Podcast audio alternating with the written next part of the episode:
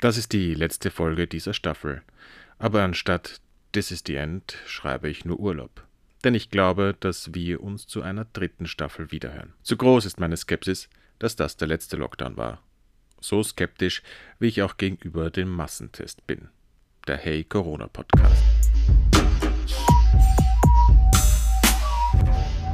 Der Lockdown ist also zu Ende gegangen. Zumindest der harte. Wir sind quasi wieder im Lockdown Light. Große Unterschiede habe ich eh nie gemerkt. Er ist also nicht wirklich zu Ende, sondern macht eher nur Urlaub. Das trifft sich aber eh ganz gut, denn das Virus macht ja über Weihnachten auch Urlaub. Zumindest in Österreich. Denn hier werden die Maßnahmen über die Feiertage ausgesetzt. In Deutschland hingegen bringt das Virus härtere Maßnahmen zu Weihnachten. Das trifft unsere Nachbarn natürlich hart, denn sie können weder arbeiten noch Urlaub in Österreich machen. Zwei ihrer Lieblingsbeschäftigungen. Und natürlich hart für Österreich. Jetzt werden hier die Maßnahmen extra gelockert und dann kommt keiner. Aber vielleicht werden sie ja doch nicht gelockert. Eventuell, je nachdem. Mal schauen. Man weiß es nicht. Man muss aber fairerweise sagen, so richtig offen ist der Tourismus nicht. Und auch die Quarantäne für Einreisende ist sicher nicht förderlich, aber richtig. Diese Quarantäne hätte es schon nach dem ersten Lockdown geben müssen. Für alle, die aus dem Ausland einreisen, auch für Österreicher. Es wäre sogar sinnvoll, so eine Quarantäne über Menschen zu verhängen, die innerhalb Österreichs in eine andere Region fahren. Aber das ist organisatorisch natürlich nicht machbar. Denn zu Weihnachten werden viele kreuz und quer durch Österreich fahren und ihre Familien und Freunde besuchen und damit wieder schön das Virus verteilen. 2021. Willkommen in der dritten Welle. Die wenigsten werden sich davor und danach testen lassen. Die Massentests hätten also besser zu Weihnachten stattgefunden. Ich verstehe schon, warum man das jetzt gemacht hat, damit man vor der Öffnung möglichst viele rausfischt. Hat aber wohl nicht funktioniert.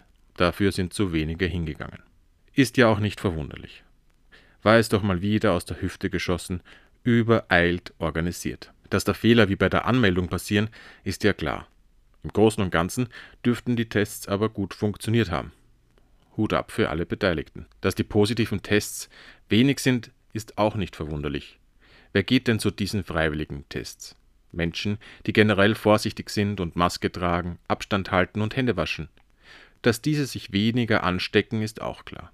All jene, die immer noch viele Kontakte pflegen, Maske verweigern oder an Corona zweifeln, die gehen da ja eh nicht hin. Solange es freiwillig ist.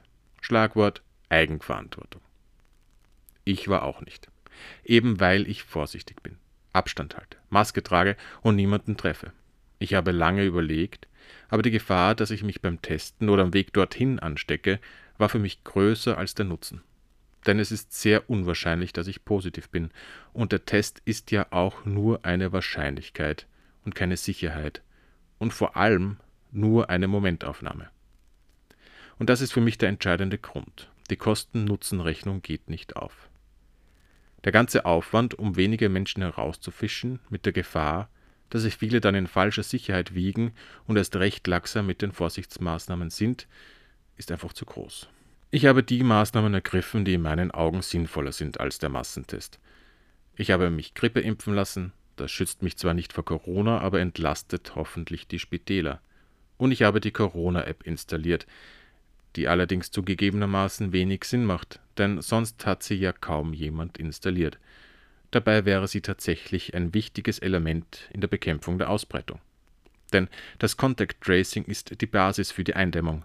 Da sind sich sogar so ziemlich alle einig. Aber die neue App kommt sicher bald. Irgendwann. Vielleicht. Und dann wird sie sicher auch jeder freiwillig installieren.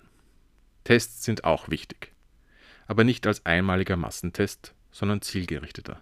In Büros, bei Veranstaltungen etc. zum Beispiel. Wobei trotzdem nicht auf die Maske, den Abstand und das Händewaschen vergessen werden darf. Denn auch wenn der Test negativ ist, heißt es nicht, dass man das Virus nicht in sich trägt und jemanden anstecken kann.